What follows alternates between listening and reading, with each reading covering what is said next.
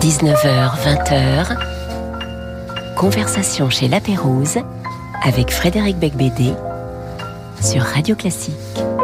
C'est déjà bien quand il y a Frédéric Becbédé, mais si en plus il y a Raphaël Antoven avec lui pendant une heure, alors là je dis c'est du, c'est, du luxe. Mais l'émission manque de défauts. Non, elle n'en aura aucun et elle durera 60 minutes de, de- de talent, de brio, d'intelligence à l'œuvre.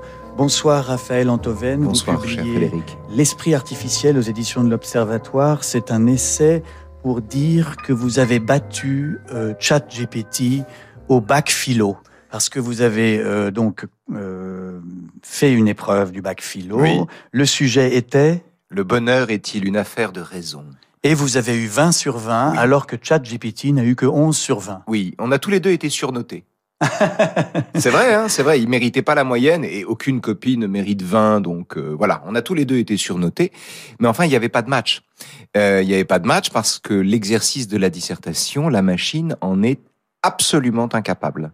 Oui, alors c'est ça qui est intéressant. Ouais, le- le- les ordinateurs, l'intelligence artificielle peut organiser des connaissances, Oui. Euh, réciter des leçons, mais quand il s'agit de penser, euh, Il n'y a, plus personne. Il n'y a plus personne. C'est-à-dire, sur le sujet, c'est intéressant. Le bonheur est-il affaire de raison? La machine est allée chercher toutes les théories du bonheur qu'elle a synthétisées dans des, dans des tiroirs, en fait, qu'elle a rangées dans des tiroirs, et puis elle a fait ça en 45 secondes. Oui. Et vous, vous avez mis plus longtemps. Bah, moi, j'ai mis une heure et quart euh, à faire une dissertation en trois parties avec une problématique, ce qu'il n'y avait pas dans la dissertation de la machine. C'est-à-dire que quand vous avez un sujet de philo, vous devez trouver la problématique. C'est-à-dire trouver ce qui fait problème dans la question qu'on vous pose. Si je vous dis le bonheur est-il affaire de raison, eh ben Euh, vous allez vous dire mais non, pas du tout. C'est l'inverse, c'est la déraison. non, Non? Non, Ah non. non. C'est plus, c'est plus simple que ça. Le bonheur est un sentiment. Comment un sentiment peut-il faire peut-il être l'affaire de la raison? Voilà, là donc y a une moi, j'aurais eu 7 sur 20. Mais voyez, c'est c'est là qu'il y a une tension, il y a une, il y a une Oui. bonne tension, un truc Oui. qui permet de faire une colonne vertébrale et de faire une dissertation. Et ben ce petit mouvement-là, cette petite bifurcation qui permet de basculer dans la, dans la réflexion, ce mouvement-là, la machine en est incapable. Elle n'en a pas l'idée, littéralement. Oui, alors peut-être pas encore l'idée, parce que là, vous avez euh, fait votre euh, combat contre ChatGPT Oui. 3, Quatre. 4, Mm. mais euh, Laurent Alexandre est très virulent contre vous. Il Oui. est, vous savez, Laurent Alexandre, c'est ce médecin, penseur du transhumanisme, obsédé par la singularité, qui pense que nous allons être dépassés par l'intelligence artificielle en 2030. Oui. Et il dit que ChatGPT 5 vous aurait écrabouillé comme un, comme il un me, minable. Il, il me, il me prédit des, des écrabouillages euh, en bataille. Je veux dire, mon avenir est truffé d'écrabouillages euh, ou de prédictions, si les prédictions de Laurent Alexandre sont avérées. Laurent Alexandre est convaincu qu'on va créer une IA consciente avant Oui. 2030. Et moi, je prends le pari qu'en 3030, on en sera aussi loin qu'à l'époque de Pygmalion. Bon, écoutez, j'espère que vous avez raison, parce que sinon on est tous au chômage. Mais alors oui, oui, bah, non, c'est pas qu'on est tous au chômage, c'est que si l'IA devient consciente, à ce moment-là, on change de monde dans la mesure où la débrancher serait la tuer. Et donc, euh, et, et, et à Et donc elle de là, préférera nous tuer, nous. ou elle préférera peut-être nous tuer nous, c'est une autre histoire. Mais c'est surtout une dystopie qu'on a mis en scène depuis Pygmalion jusqu'à l'IA, en passant par Frankenstein, Terminator, Pinocchio, Star Wars, Matrix, ce que vous voulez. On n'a pas arrêté de mettre en scène des Oui. machines qui deviennent conscientes. Et on en est toujours aussi loin. Ce qui est intéressant, c'est la question de savoir pourquoi on fait ce cauchemar récurrent depuis la naissance de Alors l'humanité. pourquoi? Est-ce que c'est parce que vous dites que c'est parce que nous nous prenons pour Dieu? Nous, Oui. nous espérons que nos créatures, nos machines, nos robots, en fait, ce sont nous, nous les avons créés, ce sont des êtres vivants. C'est-à-dire, on voudrait penser que nos créations sont des créatures parce que. Ce euh, serait flatteur pour nous. Mais bien sûr. Ça nous donne une importance. Bah, ce que c'est, c'est- il n'y a, que Dieu qui produise des êtres qui lui tournent le dos. Il y a beaucoup plus d'orgueil que d'humilité dans cette crainte. On se prend pour Dieu. On se prend pour Dieu. Seulement, on n'est pas Dieu. N'est pas Dieu qui veut. Donc, c'est pas demain, la veille du jour, où l'on produira de toute pièce une entité consciente d'elle-même. Et alors, autre chose. Vous me dites, euh, comment est-ce qu'on peut dire toujours? Comment est-ce qu'on peut être aussi certain, en fait? Comment, Oui, peut-on n'avoir aucun qu'un doute jour, il y aura un ordinateur qui sera plus intelligent que vous et moi. Oui, mais il existe déjà cet ordinateur. C'est la raison d'être de l'ordinateur, d'être plus intelligent, si j'ose dire, ou de pouvoir compter plus vite que vous et moi. La raison d'être du marteau, c'est de faire ce que le poing ne peut pas faire. La raison d'être de la charrue, c'est de faire ce que le dos ne peut pas faire. L'ordinateur fait ce que, etc., etc. Tous les outils sont plus forts que nous. C'est leur raison d'être d'outils. Mais ça ne veut pas dire que les outils vont nous dépasser ou nous dominer. Un robot est plus fort qu'un catcheur, mais c'est parce que le métal est plus solide que le muscle. Ça n'est pas une crise du muscle. Oui, mais ne m'engueulez pas. En même Mais temps, si. pas- j'ai rien fait moi dans l'histoire. non, mais voyez. Je- non, je C'est- comprends- non, je ce, qui est, comprends. ce qui est- ce qui est intéressant, c'est de croire que, euh, en somme, euh, euh, la machine un jour parviendra à fabriquer une problématique. En somme, elle, elle n'en est pas encore là. Quand on pense ça, on fait comme si la, la, la fabrication d'une problématique était une affaire de complexité. Comme s'il fallait, en fait, en développant les process et en complexifiant les choses, on allait parvenir à la complexité de la conscience humaine. C'est pas notre complexité qui nous sépare de la machine, c'est la simplicité. C'est tout ce qui en nous relève d'une cause perdue. Quand vous dites je t'aime à quelqu'un, vous ne lui dites pas pourquoi. Parce que l'amour n'a pas de cause. Ou alors les causes qu'on lui trouve sont aussi des causes de rupture. Deviennent des causes de rupture. L'amour ne s'explique pas. On aime parce qu'on aime. Eh Oui. bien, de la même manière, on réfléchit parce qu'on réfléchit, il y a là de l'incausé qu'une machine ne peut pas saisir et durablement, et elle n'en prend pas le chemin. Vous dites par exemple la différence entre une machine et un humain, c'est le doute. Hmm. C'est ça. Ou- Entre autres. Mais il y, a des, il y a par exemple dans le domaine de l'imagination, Mhm. aujourd'hui des euh, ordinateurs capables de créer des images surprenantes ou, ba- ou même d'avoir des idées et même des blagues parfois surprenantes. Venant qui- de vous, c'est... J'ai été un- épaté un- parfois, ça C'est m'est arrivé. c'est un- hommage euh, authentique, mais euh, peut-être, peut-être, mais a-t-il eu de l'esprit? La machine a-t-elle eu de l'esprit? C'est-à-dire qu'elle puisse, par la compilation des blagues qui sont disponibles en ligne, fabriquer quelque chose selon l'instruction d'être drôle, fabriquer quelque chose qui vous fasse rire un instant parce que c'est une vanne que vous connaissiez pas et qu'elle a Oui. emprunté quelque part. Bon, eh, pourquoi pas? Mais a-t-elle répondu par une vanne opportune au moment précis où ça fait rire et où c'est drôle de le faire? Bien sûr que non. Dans une discussion, euh, euh, euh, un mot d'esprit. Vous êtes friand des mots d'esprit et, et- et vous le pratiquez avec un grand talent. Un mot d'esprit doit venir au bon moment, sinon il tombe à plat. Euh, cette congruence, cette coïncidence, cette, cette irremplaçable relation entre deux individus qui fait qu'à un moment une vanne est drôle et à un autre moment elle tombe à plat. Euh, Dieu fasse que vous monde. ayez raison. J'espère que ce- ce- pendant Mais longtemps. laissez Dieu en dehors de ça. Oui, Il- oui, il- malheureusement, il n'y est pour rien. Y a- On n'a on n'a même pas besoin de lui. Il suffit de dire qu'il y a en nous de l'inquantifiable, qu'il y a en nous du non numéra- numérisable. Il y a en nous quelque chose. Comment dire Nous sommes, pour l'essentiel, faits d'une étoffe qu'aucune machine ne synthétise. Alors, j'ai excellente transition pour envoyer votre premier choix musical. Oui. Jeune, C'était quoi déjà? C'est un jeune compositeur qui s'appelle Wolfgang Amadeus Mozart. C'est Je ne sais vrai. pas si vous connaissez. Hmm. Enfin, c'est en tout cas votre choix. La fantaisie pour piano numéro 2 en ré mineur, En ré mineur. interprétée par Hélène Grimaud.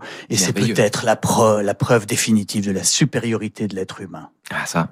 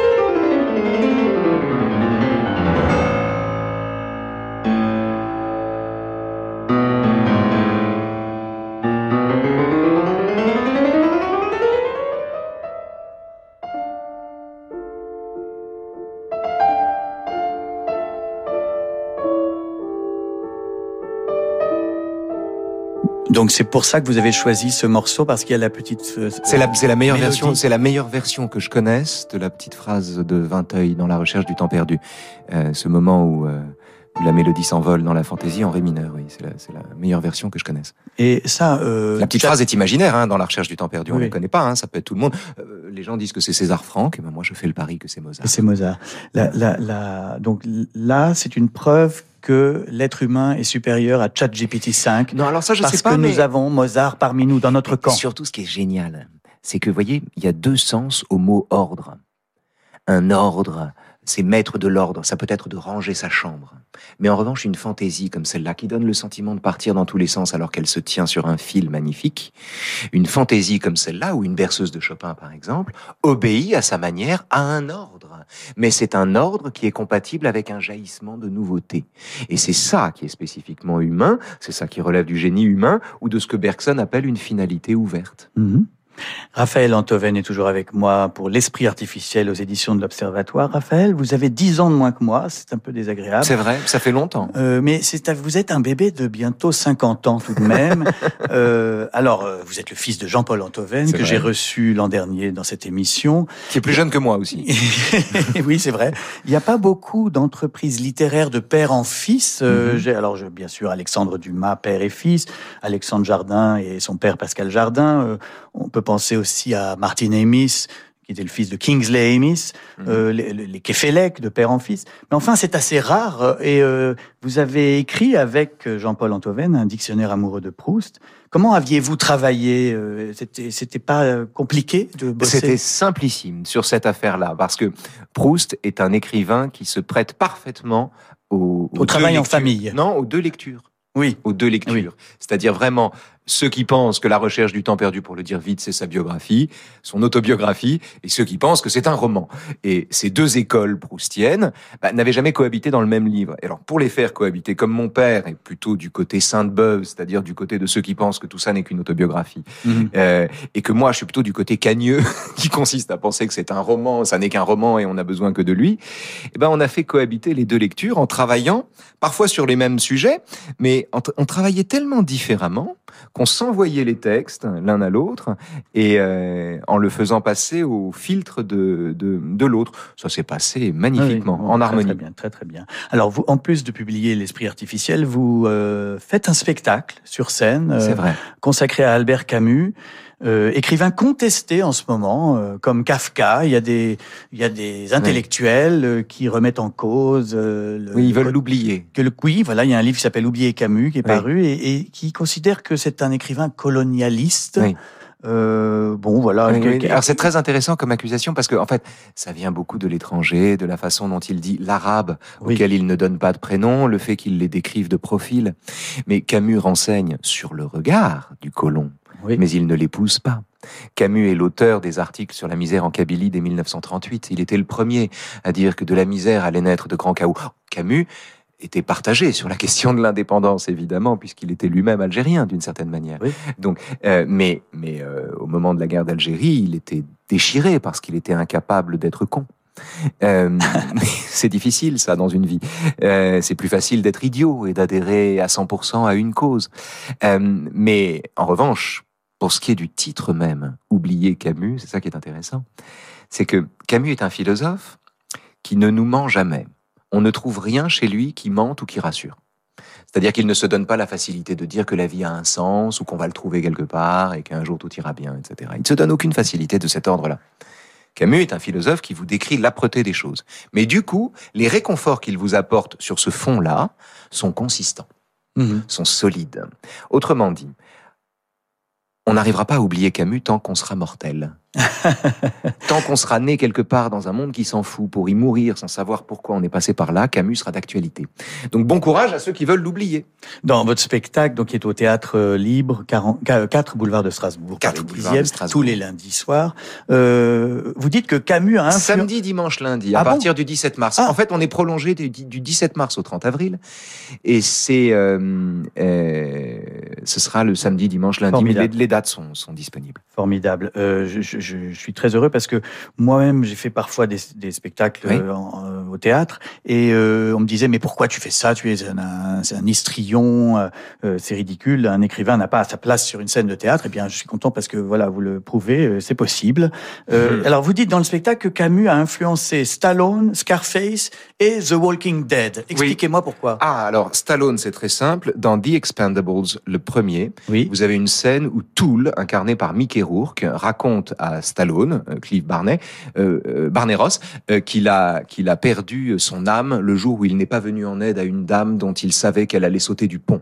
Oui. Or cette scène-là se trouve à la lettre près dans la Ah, chute dans la chute, de Camus. Oui, c'est la même scène. D'accord. Scarface, il y a une scène où Scarface doit faire exploser la voiture d'un juge et il refuse de le faire parce que les enfants du juge se trouvent dans la voiture. Ça, Ah, c'est la scène, c'est les justes de. Camus. Kaliaïev ne lance pas sa grenade dans la calèche du grand-duc Serge parce que la nièce et le neveu du grand-duc sont dans la calèche.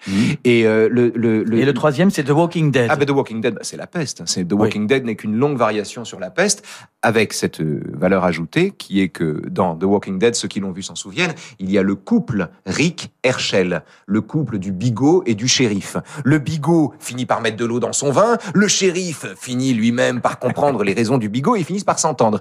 Eh bien, l'histoire Rick Herschel est directement inspirée de la relation entre Rieux et Panelou Ah oui, dans, la, la, peste. Dans la peste. Voilà, Voilà. Très bien. Bon, bah écoutez, voilà. Donc les- ça tient, vous voyez? Aux jeunes auditeurs et auditrices euh, de Hmm. mon émission, vous comprenez que Camus a une actualité euh, euh, très importante et il faut surtout pas l'oublier. Euh, tous les Camus change la vie. C'est le meilleur ami des gens qui ne croient en rien et qui se lèvent quand même. Oui. On est un certain nombre. Oui. Euh, tous les penseurs que je reçois se repèrent à une principale valeur pour définir l'espèce humaine, c'est l'amour. Alors, euh, Alain Finkielkraut, qui était ici euh, il y a quelques semaines, pareil. Euh, euh, Annie Lebrun aussi parlait beaucoup de, de cela. Et vous aussi, vous, dans votre livre, vous commencez par là. Dans l'esprit artificiel, vous commencez par l'amour. Euh, finalement, ce qui définit l'humain, c'est ça, en premier. Je ne sais pas. En revanche, j'ai pris l'amour parce que euh, parce que on ne peut pas. C'est le modèle de ce qu'on ne peut pas synthétiser. Euh, par ni exemple, expliquer, ni Bah, analyser. ni expliquer, ni analyser. Euh, C'est pour ça, ce qui, est, ce qui est très intéressant, par exemple sur Tinder ou sur un réseau de rencontres, euh, la- le, le- le matching, enfin le fait de matcher, est une question de critères, con- concordance de critères, etc., etc. Bon, euh, mais euh, si on tombe amoureux de la personne qu'on a rencontrée de cette façon-là, ça n'est probablement pas en vertu des critères communs. C'est en vertu de quelque chose qu'on ne comprend pas ou quelque chose qu'on ne sait pas et dont il est précieux qu'il est précieux de ne pas comprendre. Oui. Et c'est en cela que l'amour est intéressant. Pour le dire simplement, quand on aime, on compte pas. Ou alors le cœur a ses raisons que la raison ne connaît pas. Oui, oui, c'est ça. Ouais. Et ça suffit, ça suffit à, à, à, d'une certaine manière sortir le phénomène amoureux du phénomène, euh, comment dire, de l'analyse et, et à cet égard de sa reproduction par l'IA. Vous dites que la philo ne progresse pas depuis Platon. Non, c'est vrai. La littérature non plus, dites-vous. Hein. Oui. Et c'est discutable. On peut, on peut plus écrire comme au 19e. C'est vrai, mais est-ce Euh, que c'est le un roman progrès évolue. Mais est-ce que c'est un progrès? Ah, euh, il y a, disons, Si la littérature avait progressé, euh, Jean-Christophe Ruffin serait un meilleur écrivain que Stendhal. Euh, J'adore Jean-Christophe Ruffin, mais faut pas déconner. mais c'est différent. C'est. Bien sûr que c'est différent. C'est différent. C'est donc ça ne peut pas être inscrit sur une même linéarité. Chaque écrivain a tout à reprendre à chaque fois. Chaque écrivain est un cataclysme nouveau. Alors il y a des petits cataclysmes, il y a des gros cataclysmes, mais chaque écrivain est un événement à sa manière. Oui, mais par exemple, euh, Le temps gagné, que vous avez publié en 2020, Oui. c'est un roman terriblement 21e siècle. C'est pas du tout un roman du, du 19e. Ah non, un livre autobiographique, un livre euh, avec euh, une influence proustienne, mais Bah, aussi... c'est pas le 21e, ça, Proust. Bah, c'est-à-dire que vous avez digéré les auteurs qui vous ont précédé pour produire quelque chose de nouveau. C'est- Nous sommes tissés de ce que nous lisons. Nous sommes faits de ce que nous lisons. Je ne dis pas qu'un individu ne fait pas de progrès. Il peut arriver que dans une même vie, on écrive de meilleurs livres. Euh, de bons livres, de mauvais livres, bah, tout est possible. Et qu'on puisse progresser dans, dans la vie. Je, je dis, la philosophie ne progresse pas au sens où nous n'avons pas fait de progrès en philo depuis Platon ou depuis Aristote. Oui, les questions sont éternelles. bien Les sûr. questions sont Oui. éternelles, leur traitement est éternel, et c'est ça qui est joli avec la philosophie, ce qui est merveilleux, c'est qu'on peut faire à Nietzsche les objections de Platon. Oui. C'est le temps retrouvé, la philosophie. C'est-à-dire que les philosophes sont tous contemporains les uns des autres. C'est ça qui est merveilleux. Mais euh, évidemment, c'est aussi la raison pour laquelle l'IA ne peut pas le synthétiser. Ça va trop vite pour elle. Ah, je pense pas qu'un robot puisse écrire le temps gagné, ça c'est certain. Euh, oui, non, mais le temps gagné, peu importe. Mais le, le, euh, un, un, un, robot ne peut pas avoir, comment dire, euh, on peut après coup tout imiter. On peut tout imiter après coup. On peut tout mettre en diagramme. On peut tout reproduire. Mais ce qui, pour ce qui est de créer la chose elle-même, c'est une autre histoire. Oui. On peut fabriquer des cendres à l'infini, on peut compiler des traces à l'infini, mais retrouver le feu, retrouver l'élan, c'est une autre affaire. En même temps, regardez, à Hollywood, de, du printemps 2023 jusqu'à l'automne 2023, il y a eu une immense grève des scénaristes parce qu'ils avaient peur de ChatGPT. Ils avaient Oui. peur que l'écriture du storytelling des films et des séries euh, soit remplaçable par la machine. C'est une histoire formidable puisque ce qu'ils peuvent redouter, c'est ce qu'il y a de formatable dans leur production. Ce qui peut être remplacé, ce qui est Oui, périssable. les arches des personnages. Exactement. C'est tout ce qu'il y a, c'est tout ce qu'il y a de prévisible ou de téléphoné dans ce Oui. qu'ils fabriquent. Oui. Donc ça met les gens en situation d'être singulièrement inventifs. D'être meilleur. C'est- Bah, d'être meilleur, Mm. tout simplement, et de ne pas dérouler ou de ne pas produire du scénario au kilomètre. Oui, oui. Euh, revenons au temps gagné parce que c'est un livre qui a Ah été oui. très controversé, qui, a, qui est 500 pages, 500 pages euh, autobiographiques, un C'est récit d'enfance et de jeunesse, euh, portrait d'un milieu euh, avec des morceaux de bravoure. Euh, Il y a eu un procès même euh, Il y a eu un de procès, votre oui. beau-père. Est-ce que, que ça en est où J'ai gagné. Ah, vous avez gagné. Oui, oui, j'ai gagné. bien, Il a été débouté de l'ensemble de ses demandes. Il me il réclamait 70 000 euros, la suppression de, de 80 passages à peu près. Euh, et il a été débouté de, de toutes ses demandes. Il n'a pas fait appel. C'est très intéressant parce qu'il y a de plus en plus de procès sur des Mhm. livres. euh, Christine Angot, Régis Geoffrey, Lionel Duroy, euh, Simon Liberati, différemment, il y a eu une affaire dans sa Mhm. famille. Euh, Yann Moix a fait l'objet d'un procès. Et récemment, Virginie Linhart a même écrit un livre sur le procès que sa mère lui a fait. Ouais. Et je, je, je me demandais, vous, vous le referiez d'écrire ce livre avec, en sachant les, les conséquences sur vos proches? Alors, je, je, je, la totalité des conséquences ou des effets de ce livre, je les avais anticipés. Ah oui, d'accord. C'est-à-dire, je les avais anticipés. Je, je, je me suis et j'ai longtemps fait. Après, quand vous écrivez un livre et surtout un livre où vous mettez à peu près tout ce que vous pouvez de vous-même, Mhm. euh, vous devez avoir une forme d'inconscience. C'est-à-dire, vous ne pouvez pas vous poser la question des effets de ce que vous écrivez, sinon vous n'écrivez plus rien. Bien sûr. Donc il faut un moment d'inconscience pure pour de, de- où vraiment on écrit d'inconséquence. Exactement, c'est exactement ça, Oui, d'inconséquence pure. Sinon on peut pas écrire. Et euh, mais après, une fois qu'on a le produit sous la main et qu'on se demande ce qu'on va en faire, euh, eh bien, euh, je pouvais lister tout ce qui s'est passé, tous les Oui. effets qui sont produits. Tout, tout ça a été tout ça a été prévu. Et je préfère vivre dans un monde où j'ai écrit ce livre, où j'ai réussi à écrire ce livre avec les effets inévitables euh, qu'il a, qu'il a produit, plutôt que dans un monde où ce livre est encore en moi. Et moi, je dis que j'admire ce livre et que je trouve que c'est un livre vraiment important, Merci, que vous l'avez réussi, que vous avez prouvé que vous étiez un écrivain avec ce livre. Mais, mais j'ai écrit aussi à l'époque, voilà typiquement le genre de bouquin qu'on lit avec bonheur, à condition de ne pas être dedans. Et oui, c'est vrai. Alors que vous-même êtes dedans. Et, et qu'en plus, j'ai- moi-même écrit sur mes proches. Et vous avez vous-même écrit sur vos proches, et écrit. puis, et puis vous y apparaissez. Mais je dois dire que moi, l'exercice de l'autofiction est un exercice que je détestais, que j'ai toujours trouvé un exercice haïssable, et j'étais le, et je continue de penser que c'est un exercice d'une certaine manière haïssable, et qu'on est d'une certaine manière haïssable quand on le fait, quand on s'y livre. Mais qu'est-ce que vous voulez? Je, je, voilà, j'y ai cédé.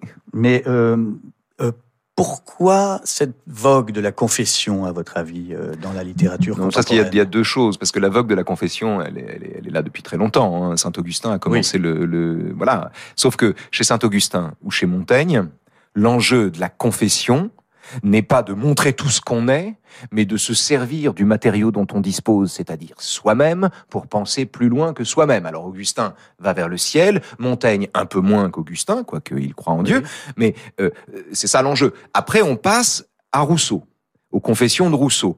Je forme une entreprise qui n'eut jamais d'exemple. Oui, tu oui. parles. Il y en avait déjà plein des prédécesseurs. Mais surtout, Rousseau, c'est celui dont la confession consiste à se faire une image de gloire, même si c'est une image de victime, de martyr ou parfois de glorieux coupable. au-delà de Rousseau, Chateaubriand, qui lui-même façonne, façonne son image. Mais dans, le, dans, le, dans la famille des confessions, vous avez les confessions où vous vous servez de vous-même parce que c'est tout ce que vous connaissez, et vous avez les confessions où vous fabriquez un vous-même de gloire que vous voulez présenter à la postérité. C'est pas le même geste. Non, non, c'était pas ça. dans, votre cas, dans votre cas, c'était plus proche de Musset, la confession d'un enfant du siècle, c'est ah, ça. ça. Il parlait, il parlait de ses déboires amoureux, de voilà, de sa séparation avec George Sand. Il en a fait un, un classique de la littérature. Bah, euh, moi, j'ai écrit ce livre quand je me suis dit que finalement, j'avais eu une existence assez romanesque d'une certaine manière, et que peut-être il y avait là la matière à et puis vous aviez un besoin de fendre l'armure, je pense. Vous aviez besoin de parler de la violence que vous avez connue dans votre enfance, vous aviez besoin de parler de votre divorce difficile, vous aviez voilà, c'est tout à fait possible. Et on a découvert que vous pouviez être marrant aussi, le, le Alors faire, voilà. le faire d'une manière drôle. Voilà, mais il, était, il, était, temps qu'on s'en aperçoive. Oui, mais moi, c'est un livre qui est certainement douloureux à lire quand on est dedans, encore une fois, mais mais mais qui était qui n'était pas cruel, qui était qui était comique en fait. Bon, bref, euh, votre deuxième choix musical. C'est l'étude numéro 2 pour piano de Frédéric Chopin, qui est un grand compositeur avec un très beau prénom.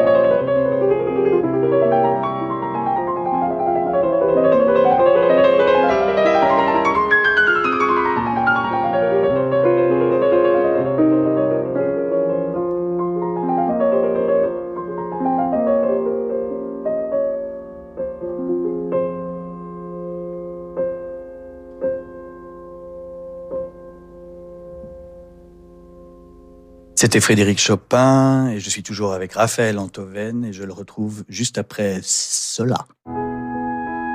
Demain à 20h, Nikolai Lugansky s'empare de l'éblouissant deuxième concerto pour piano de Rachmaninoff. Sous la direction de Marco Lettonia, l'Orchestre Philharmonique de Strasbourg vous emmène ensuite au pays des fêtes et des contes.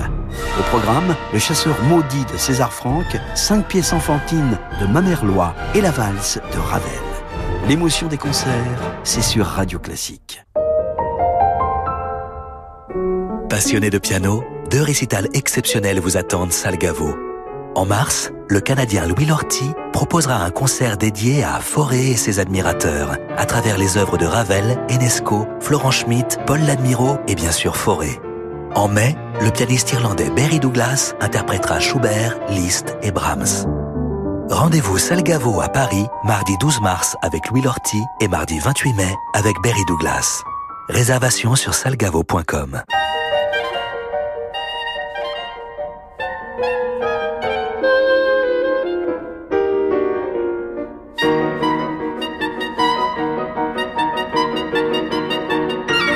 La Dolce Volta présente Michel Portal et Michel d'Alberto dans Berg, Brahms, Poulenc et Schumann. Un album d'une éternelle jeunesse, plein de sagesse, de joie et d'exultation. Une nouveauté, la Dolce Volta. Mille et une notes présente Les Nocturnes secrets de Chopin. Chef-d'œuvre absolu où le tragique côtoie les transports d'allégresse. Cette intégrale de Nicolas Horvat révèle des versions inédites des Nocturnes, révisées par Chopin lui-même, gardées dans le secret des partitions de ses élèves. Les Nocturnes Secrets par Nicolas Horvat, en CD et sur toutes les plateformes. En concert le 16 mars, Salgavo à Paris. Information sur millennote.com. Dans le cadre des rencontres musicales de Corto, l'École normale de musique de Paris reçoit le soliste international Philippe Bianconi, professeur à l'École normale. Philippe Bianconi nous invite à un voyage à travers les œuvres de Ravel, en écho à la sortie de son intégrale Ravel chez la Dolce Volta, avec des œuvres pour piano seul, piano quatre mains et deux pianos. Retrouvez Philippe Bianconi avec le brillant jeune pianiste Rodolphe Menghi pour un récital Ravel, lundi 4 mars à 20h, salle Cortot à Paris. Quelques pas de Notre-Dame de Paris, le Collège des Bernardins présente le Festival des Heures, six concerts de musique classique entre les 15 et 16 mars. La Passion selon Saint Jean de Bach ouvrira ce festival avec le remarquable ténor britannique Ian Bostridge, accompagné par la maîtrise Notre-Dame de Paris et l'Orchestre national d'Auvergne-Rhône-Alpes, dirigé par Henri Chalet. Haydn, Pergolèse, Vivaldi, Fauré, le Festival des Heures, sous les voûtes du Collège des Bernardins, à Paris, les 15 et 16 mars. Tous les détails sur collège-des-bernardins.fr. Théotime Langlois de Swart et le consort célèbre Vivaldi et ses très nombreux concertos pour violon. Virtuose et coloré, plein de surprises, Concerti per una vita, le nouvel album de Théotime Langlois de Swart, vient de paraître chez Harmonia Mundi.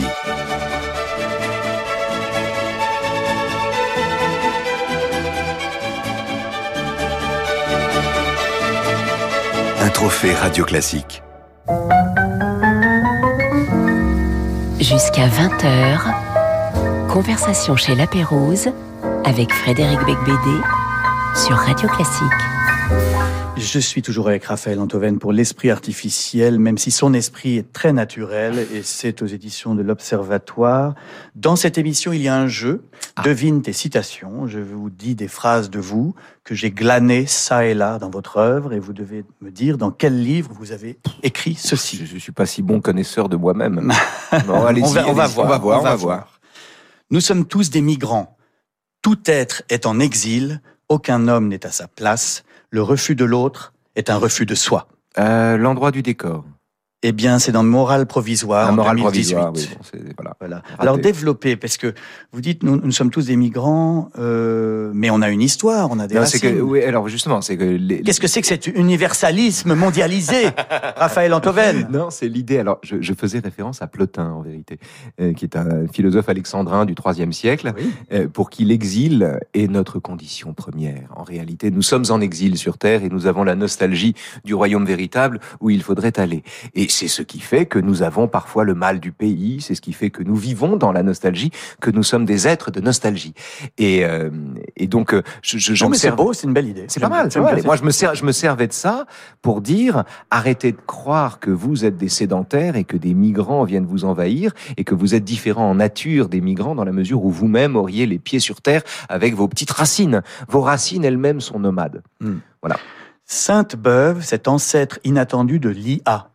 Ah oui, ça c'est dans l'esprit artificiel. Oui, c'est dans le dernier Tout à 2024. fait. Euh, développer l'idée. Alors donc, j'explique. Hein, Ouais. euh, le Contre Sainte-Beuve est un, est un texte de Proust célèbre où il s'oppose à ce grand critique littéraire en disant, bah, Sainte-Bave. oui, en disant, bah, moi je ne suis pas d'accord qu'on analyse l'œuvre d'un écrivain en tenant compte de sa vie Si vous privée. voulez, Sainte-Beuve, c'est un positiviste de la littérature. C'est quelqu'un qui considère que euh, la littérature peut être une science exacte et qu'en somme, si vous écrivez de telle manière, c'est qu'on peut en trouver la raison dans vos attachements, votre parcours, vos vies, vos, histoires, vos déterminations, etc., etc. Et qu'on peut faire le portrait exhaustif d'un écrivain. Non seulement ça, mais surtout, on peut déduire intégralement de sa vie l'œuvre qu'il a écrite. Et alors, ce qui est très intéressant avec cette illusion magnifique de Sainte-Beuve, évidemment, Proust est vent debout contre cette histoire. Ah oui, parce que lui, il, a, il avait intérêt à l'époque à ce qu'on ne sache pas alors, trop il quelle avait était sa vie voilà, D'une part, parce que ça, c'est les saintes beuviens, les beuviens disent, bah, Proust était contre parce qu'il voulait pas qu'on connaisse sa vie. Et il y a une objection plus intéressante qui consiste à dire tout simplement qu'un roman, une existence n'est pas réductible à un roman Oui. et un roman n'est pas réductible à une existence. Et dans l'histoire de l'IA, euh, en fait, euh, Il y a un rapport parce que Bah on oui, n'est pas, que- une pas suite de data. ben, la querelle entre Proust et Sainte-Beuve, Oui. c'est la même chose. Oui. Vous avez d'un côté ceux qui disent la totalité des traces que nous laissons, la totalité de nos datas, eh ben c'est nous-mêmes. Ça, c'est les saintes Oui. beuviens d'aujourd'hui. Euh, Laurent Alexandre. Par exemple, et les Proustiens d'aujourd'hui disent, mais non, pas du tout. La, la, la, la totalité des traces que vous laissez, ça ne fait qu'un amas de cendres qui n'est que de la cendre à côté du feu qu'il a causé. Une autre phrase qui est dans un de vos livres. Mhm. Que vous alliez faire pipi chez la comtesse Caca ou Caca chez la baronne Pipi, c'est la même chose. Alors, c'est pas de moi. Non. C'est pas de moi. Mais c'est dans un de vos livres. C'est le baron de Charlus. Exact. C'est le baron de Charlus qui dit ça. Dans la recherche du temps perdu. Dans la recherche du temps perdu, ça c'est sûr. Vous l'avez cité dans, Et je l'ai cité dans le temps gagné? dans le dictionnaire amoureux. Ah, dans le dictionnaire amoureux, bien sûr, bien sûr, bien sûr, bien sûr, évidemment. Et c'était évidemment un petit plaisir scatologique pour mon Et émission. il y a de- plein de plaisirs scatologiques dans la recherche du temps perdu. oui. Je, je le dis pour, pour les lecteurs que ça intéresse. Oui, il y a alors, il y a Tous les autre- moyens sont bons d'attirer, euh, à Oui, la- à oui. ma- à ma- enfin, de, rendre Proust euh, désirable. Tout à fait. Et dans votre dictionnaire amoureux de Proust, il y a quatre pages sur le caca. Oui. Et je voulais savoir si c'était vous qui étiez l'auteur de cette notice. Ah, ça c'est un secret d'auteur. Ah, un secret, d'accord. C'est un secret si c'est d'auteur. n'avons jamais dit. Nous, vous avez, vous avez remarqué que nous n'avons pas signé nos entrées, et précisément, ce qui, ce qui permet de rester ambigu sur des questions comme celle-là. Alors, cela dit, un des reproches qui avait été fait au temps gagné, votre seul et unique et grandiose roman, Mhm. c'était les scènes de, de toilettes, euh, Oui. et qui, euh, alors que pourtant il y a la même chose dans Belle du Seigneur Oui. euh, d'Albert Cohen, là, comment l'amour est tué par les bruits de chasse d'eau. Oui. Et euh, vous aviez osé traiter un peu cette question-là. Bah, ça me paraît une question très importante en réalité. Euh, ça me paraît une question très importante. C'est-à-dire le, le- le- ce que dit de nous le déni de ces bruits, euh, la fausse pudeur qui va avec, ce que ça signifie, ce que ça implique. Et puis voilà. Non, non, mais Euh, c'est- euh, ça fait partie. Si vous voulez, ça fait partie. On ne peut pas, on peut difficilement parler d'amour sans parler de chasse d'eau quand même. ou de promiscuité, en tout cas, quand on est dans un petit Ah oui. appartement, c'est difficile parfois. C'est compliqué. oui, oui, d'être discret. Alors, une autre phrase. Mhm. L'indignation est un art de ramper la tête haute. Oui, ça c'est. Où dans- avez-vous écrit ceci? J'ai écrit ça dans un, un texte sur l'indignation qui était lui-même inspiré de Rosset. Ça devait être dans Matière première, Exact, matière première Ah. 2013. Oui, Voilà. vous, avez, vous avez une bonne mémoire. C'est le seul dont je me souvienne. Euh, vous ne vous indignez jamais? Je préfère la révolte à l'indignation, parce que l'indignation donne bonne conscience, et elle permet de dormir tranquille sans avoir changé quoi que ce soit au monde. Alors que l'homme révolté, euh, ben, c'est celui qui change ce qu'il peut, qui trouve que c'est pas assez, et qui n'en dort pas. Dernière euh, citation de vous. Ouais. Euh, gagne du temps, soit péremptoire, Mhm. snob ou dogmatique, mais gagne du temps. Trompe-toi tant qu'il faut. L'instinct est à ce prix. Sois con, souvent, génial, parfois. C'est la rançon de l'emporte-pièce, le salaire du mépris. Ah oui, ça c'est du Jean-Paul Antoven. C'est votre père qui vous dit ça dans le temps gagné. Dans le temps gagné, oui. euh, 2020. Il- C'est une, euh, c'est un- comme une sorte de conseil d'un père euh, écrivain à son fils écrivain. Je sais pas. Je sais pas si c'est l'écriture là, mais c'est une injonction contradictoire et extrême, extrêmement riche. Parce que gagner du temps, ça peut à la fois signifier qu'il faut enjamber les étapes, qu'il faut brûler les étapes, et parfois pour le pire. Et puis, et puis, c'était tellement important ce paragraphe Ouais. que c'est devenu le titre du livre. Devenu Gagne du temps, le livre. temps gagné. Absolument. Mais c'est-à-dire que euh, gagner du temps, ça peut être aussi euh, choisir euh, l'intuition aux dépens de l'explication, choisir le mot d'esprit aux dépens de la démonstration. Donc c'est aussi un conseil merveilleux. Donc c'est un conseil qui à la fois est, est un conseil de désinvolte et en même temps un conseil de, de oui, un conseil d'écrivain. Question indiscrète. Euh, Ah bah tiens pour une fois. Considérez-vous que c'était compliqué ou facile d'être le fils de Jean-Paul Antoven? Oh non, ça n'a jamais été compliqué. Non non, ça n'a jamais été, ça n'a jamais Parce été que c'est un grand dandy, parce que c'est Oui, oui, non, non, non, non, j'ai jamais été, euh, j'ai jamais vécu ça comme un, comme un écrasement ou comme un embarras ou comme pas du tout. Non, non, non, non, non, non. Parfois une admiration, souvent excessive quand on est petit. Oui. On- vous savez, on a des illusions d'optique, on voit les grands très très grands et et euh, voilà. Et mais mais mais ça, ça fait partie de ça fait partie de l'existence. Non. C'est quelqu'un que, que, que j'aime beaucoup et que, que Mhm. j'ai été très heureux de recevoir ici. Ça me fait penser C'est quelqu'un de très sympathique. C'est Oui, oui. quelqu'un d'extrêmement sympathique. brillant. et qui a beaucoup d'esprit. Donc euh, on peut toujours s'en sortir comme ça, si vous voulez, en cas de, en cas de grand désaccord. Et puis ça me fait penser à cette phrase de Wilde dans le portrait de Dorian Gray. Mhm. Les enfants commencent par aimer leurs parents, devenus grands, ils les jugent, parfois ils leur pardonnent. Oui, et puis après ils deviennent eux. Oui, Il faudrait, il faudrait il ajouter rajouter ça. ça. Il aurait dû rajouter ça. En ce qui me concerne, c'est plutôt ça qui s'est passé. Euh, votre troisième choix musical, Raphaël Antoven, c'est Claude Debussy, la première arabesque.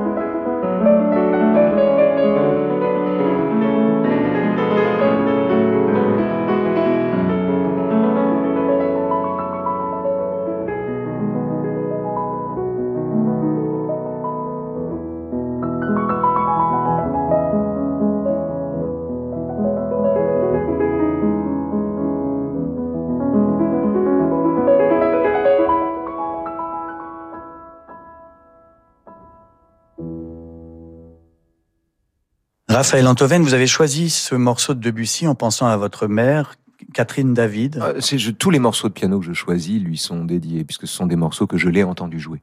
Euh, et- c'était une pianiste absolument merveilleuse et on avait coutume. J'ai fait un dictionnaire amoureux de Proust avec mon père, mais comme j'aime bien bosser avec mes parents, j'avais, je faisais des, des concerts proustiens avec ma mère. Ah, Je choisissais 10, 10 pages sur la petite phrase de Vinteuil et elle proposait 10 morceaux de piano. Donc il y avait du Chopin, il y avait la première arabesque, il y avait la fantaisie en ré mineur, il y avait euh, voilà des nocturnes fameux, c'était très beau. Mais euh, et c'était une, une pianiste exceptionnelle, une amatrice de haut vol qui euh, dont le dont le toucher était merveilleux. Et également euh, écrivain. Oui, oui, bien sûr, bien sûr. Et l'auteur d'une trilogie sur le piano même. Mm. Euh, la, la beauté du geste, crescendo et la, et la lettre ouverte à ma main gauche. Euh, mais euh, bon, c'est, c'est, c'est- ce serait trop long d'en parler maintenant. En Le- revanche, votre dernier livre, L'Esprit artificiel, lui est dédié. oui, absolument. Euh, bah, la question du deuil est très présente dans le- l'esprit artificiel, malgré tout. Oui. Et la façon dont on survit à son deuil, c'est-à-dire que euh, dans, euh, il il y a des gens, vous savez, la peur de mourir est telle que parfois euh, on, on croit qu'en compilant tout ce qu'on a dit, en compilant toutes nos datas euh, et en transférant ce contenu dans un disque dur, on va se survivre à soi-même. Euh, comme si nous étions des cerveaux de silicium, comme si on Oui, pouvait ça, devenir des cerveaux de silicium. J'ai des doutes là-dessus. Je n'ai pas très envie de devenir un logiciel, personnellement. alors voilà, je, moi non plus, et je trouve la littérature un meilleur conservatoire. Oui. C'est tout. Et que euh, un écrivain qui, qui, qui décrit un geste de vous, par exemple, conserve davantage de ce que vous avez été euh, que la, la compilation dans un mausolée de la totalité de vos photos Et de vos emails. Et de vos emails. Euh, tiens, nous avons un écrivain mort qui est au téléphone. Des écrivains ne m'intéressent que les gens qui ont un style. Euh, S'ils n'ont pas de style, ils ne m'intéressent pas. Alors, euh, des histoires, il y, en a, il y en a plein la rue, n'est-ce pas? J'en vois partout des histoires. hein. Plein les commissariats, plein les correctionnels, plein votre vie. Euh, tout le monde a une histoire, n'est-ce pas? Et mille histoires. Oui, c'était Louis, Louis-Ferdinand Céline, qui dit au fond, euh, dans un livre, l'histoire, c'est pas très important. Ce qui compte, c'est le style. Mais Je oui. pense que là-dessus, vous, vous allez être d'accord et vous allez certainement penser que euh, bah, Céline n'aurait pas pu être un ordinateur. Alors Céline n'aurait pas pu être un C'est drôle que vous que vous fassiez écouter du Céline maintenant. J'écoutais ce matin, j'adore écouter ça, l'enregistrement du Voyage au bout de la nuit par Podalides, Oui. qui est une merveille, qui est une absolue merveille, qui est disponible. Il faut absolument se procurer ça. Euh, et, euh, et, la fin. La fin si étrange sur ce fleuve comme ça après la mort de Robinson Euh, et, le, génie, euh, le génie de cette fin. Le voyage au bout de la nuit est un, est un livre plus ambigu qu'on ne pense. C'est-à-dire qu'il y a déjà. C'est un auteur assez ambigu de toute Oui, façon. mais on dit que le voyage au bout de la nuit, on veut le sauver toujours Oui, de sa oui. bibliographie, etc. Il y a déjà dedans Oui, bien sûr. beaucoup de choses, Ah oui, beaucoup qui de choses très bizarres. énormément. Oh oui, c'est quand on est à New York euh, avec les Quand banquiers on est à New York ça. avec les banquiers, la musique Oui. judéo-nègre, etc., etc. Ah oui, il y a oui. beaucoup de choses qui puent. Évidemment. Surtout que Céline était obsédée Mais il par le savait très bien d'ailleurs. l'alliance des Juifs et des Nègres. C'était son, c'était son grand fantasme. Euh, donc il Il n'empêche que c'était un chef-d'œuvre. mais c'est un chef-d'œuvre absolu. Oui. C'est un livre extraordinaire. Et d'ailleurs, ça pose la question du mal en littérature. Quand il y a, euh, Je crois pas. quand, quand il y a, quand il y a du mal, quand il y a de la méchanceté, c'est quand même malheureusement souvent plus beau. C'est l'équivalent de l'épice. Ah oui, c'est très bien. Ben vu. oui, il y en a besoin dans vu. certains plats. Alors, je, je me suis amusé à, à à demander à ChatGPT de vous poser une question, euh, mais je l'ai prompté, vous savez, j'ai dit, euh, est-ce que euh, ChatGPT, tu aurais une question à la manière de Frédéric Becbédé hein? Alors, voici, ma, voici sa réponse. Euh, voici une question impertinente dans le style caustique de euh, Frédéric Becbédé pour Raphaël Antoven. Ne sommes-nous pas déjà des, des esprits artificiels dans un monde où la superficialité est la norme? J'ai pas trop compris la question, mais euh, veuillez répondre. Oui. De, ne sommes-nous pas déjà des esprits artificiels dans un monde où la superficialité est la norme? Euh, oui, oui, peut-être, oui, non, non. Bon, cette, d'accord. non, cette question n'a aucun intérêt. Non, c'est fou quand On même. sent que c'est une question que vous n'avez pas posée vous. Oh, c'est très gentil. mais, Mais oui. je voulais pas travailler, je voulais faire mon, faire faire mon travail par, un- par un, Eh oui, un mais oui. algorithme. mais oui, mais malheureusement dans notre corps de métier, euh, cher Frédéric, faut quand ça, même va, ça va, ça va, bah oui, ça va, ça va être compliqué de se faire remplacer. Ça va être compliqué. Le jour où on me fabrique un robot hypocrite. Ah ou oui, vous un voulez dire robot- comme moi, vous voulez dire un- je, je sais pas, je- loin de moi l'idée, ou un robot caustique, ou un robot qui aurait votre genre d'humour, j'irai à Canossa et je ferai amende honorable en disant que j'ai eu tort. Hmm. Euh, votre quatrième choix musical, Ouais. c'est très joyeux, Hmm. contrairement aux morceaux qui, qui ont précédé. C'est Benny Goodman. Mais Sing, oui, sing, sing, sing.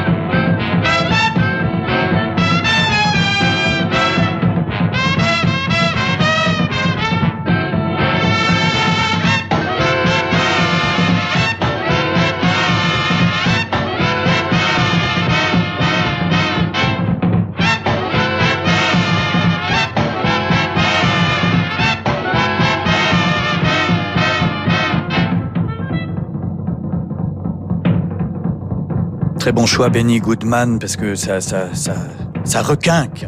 Euh, je suis toujours avec Raphaël Antoven pour l'esprit artificiel euh, chez l'Observatoire.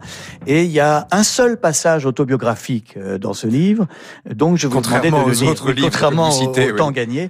Donc, allez-y, je vous laisse lire ce passage. C'est dans un chapitre qui s'appelle le bac philo. Voilà plus de 30 ans que je repasse le bac philo. Il faut dire que la première fois, à 17 ans, j'étais passé à côté de l'épreuve. Après une année de terminale décevante, où de bonnes notes ne me consolaient guère de l'ennui des cours, et où j'étais encombré euh, par l'idée sublime que je me faisais de la philosophie, j'ai pris peur le jour de l'examen et, au lieu de m'emparer de la dissertation, je me suis jeté sur le commentaire d'un texte où Kant parlait d'amour. Quiconque a un peu lu Kant sait que personne n'est moins bien placé pour aborder la question des sentiments. Demander à Kant ce qu'il pense de l'amour, c'est comme interroger Bergson sur la pornographie ou Schopenhauer sur le cannabis. Nul n'est moins compétent. Le texte était insipide comme un vilain café. Mon propre commentaire n'en était que la paraphrase. J'ai eu 11 sur 20 et je ne méritais pas davantage. C'était, simplement ma vengeance, puisque vous avez eu 20 sur 20 ensuite. euh, Oui, c'est vrai, mais j'ai commencé par avoir 11 au bac Voilà. et j'ai passé 30 ans ensuite la même Vous voyez qu'on progresse dans la philosophie. On Mais, mais les humains progressent, camarades. les humains progressent parce qu'ils sont imparfaits et parce que leur vie est faite d'expériences nouvelles et de professeurs et d'enseignements et de renoncements et de morts Les humains progressent, oui. Les, dans une, dans, on peut progresser dans sa vie. Ça ne veut pas dire que l'humanité progresse. Mais un, un jour, euh, Gary Kasparov a perdu Oui. contre Deep Blue. C'était en 1997. Ouais, mais ça prouve Peut-être qu'un jour, vous perdrez contre un ordinateur. Ah, mais ça, Et ce jour-là, je serais triste pour la pour l'humanité entière. Mais ça n'a rien à voir. C'est pas la même chose parce que quand Kasparov perd contre Deep Blue, il perd pas contre un joueur d'échecs. Il perd contre une machine. Il perd contre une usine.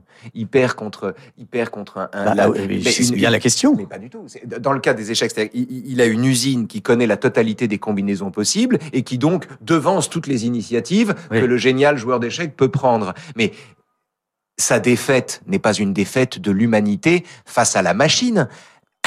Encore une fois, le marteau est plus solide que le poing.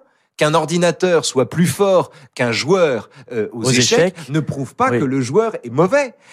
Encore une fois, la victoire du métal sur le muscle n'est pas une crise du muscle. Ça marche pas comme ça. Ça me rassure. Heureusement que vous êtes là, Raphaël Antoven, pour nous sauver, sauver l'humanité, cette espèce en voie de disparition. C'est Euh, elle qui le dit. Je précise que vous avez créé un journal depuis deux ans qui s'appelle Franc-Tireur. C'est vrai. euh, Pour dont- seulement 2 euros. qui coûte 2 euros et où, euh, voilà, ben, écoutez, chaque, chaque semaine, je conseille à nos, à nos auditeurs de se procurer Franc-Tireur. C'est- courageux de se lancer dans la presse écrite aujourd'hui. Vous êtes vraiment... Oui, alors c'est courageux, même si on a un groupe derrière Oui. nous, hein. Donc c'est- courageux, comment dire C'est courageux. et C'est vaillant. C'est vaillant parce qu'il faut que ça marche. Euh, il faut que ça marche, bien sûr. Mais euh, on avait, on avait le, le- le soutien derrière de gens euh, qui étaient convaincus par notre projet. Le journal marche aujourd'hui. Il a trouvé son lectorat. Euh, toutes les semaines, il y a 25 000 personnes qui l'achètent. Formidable. Voilà. Deux questions pour finir très rapidement. Quel est le pire livre que vous ayez jamais lu? J'espère qu'il n'y ait pas de moi. Non. Ouf. J'ai toujours beaucoup aimé ce que vous écrivez. Depuis Vacances dans le coma jusqu'au dernier. J'ai- J'oublie le titre du dernier, Les Confessions d'un confessions d'un hétérosexuel légèrement dépassé. Confessions d'un hétérosexuel. Oui, c'est vrai que. Euh, oui. c'est- Bon, alors écoutez, c'était pas le but, c'était que vous disiez quel est le pire Le livre que pire vous ayez livre, jamais lu. je- et du coup, bien de moi, mais c'est une bonne réponse. C'est Je l'accepte. J'accepte cette bonne ce- réponse. ce ne sont pas vos livres, ça c'est sûr. Quel est le livre que vous auriez aimé écrire? Bon, je pense que je connais la Ah, réponse. Ah oui, oui, oui. Euh, J'aurais aimé écrire un petit texte de Félix Ravesson qui s'appelle De l'habitude, qui est un texte de 20 pages, d'une 25 pages, d'une densité Ah extraordinaire. tiens, je connais pas du tout. Ah, c'est très très très très beau. C'est c'est la belle tradition un peu méconnue maintenant du spiritualisme français. Et moi j'adore. Et euh, Félix Ravesson écrit un texte de l'habitude où il explique que d'un côté l'habitude, ben, c'est la fin, c'est la mort dans la vie, c'est l'endormissement du désir, etc. Mais de l'autre côté, il prend l'exemple du pianiste, l'habitude, c'est ce qui nous permet de renouer avec la vie elle-même et de jouer sans y penser. Et donc il y a ces deux. Ah oui, c'est un peu comme la métaphore du tennis dans votre livre. Vous dites que pour jouer bien au tennis, il faut pas penser aux Ah, gestes. exactement. Voilà, oui, tout- d'accord. Vous voyez que c'est une vraie conversation C'est une avons. vraie conversation que nous avons absolument. cas, Aucune machine n'aurait tissé ce lien Ah, merci. entre Ravesson et le tennis. Merci infiniment Raphaël Antoven d'être venu passer. Merci à vous, c'est un régal de parler avec vous. compagnie. Et euh, je remercie aussi, bien sûr, qui prépare cette émission avec moi, euh, Philippe Gau, Mathieu Roclago à la réalisation et Jérémy Bigori pour la programmation. Dans un instant sur Radio Classique, le concert du samedi soir à la Philharmonie de Paris qui accueille l'Orchestre national du Capitole de Toulouse, dirigé par Nathalie Stutzmann. Et puis, euh, je vous dis à samedi prochain, 19h-20h, le rendez-vous des cerveaux qui continuent tant bien que mal d'essayer de fonctionner sans les machines.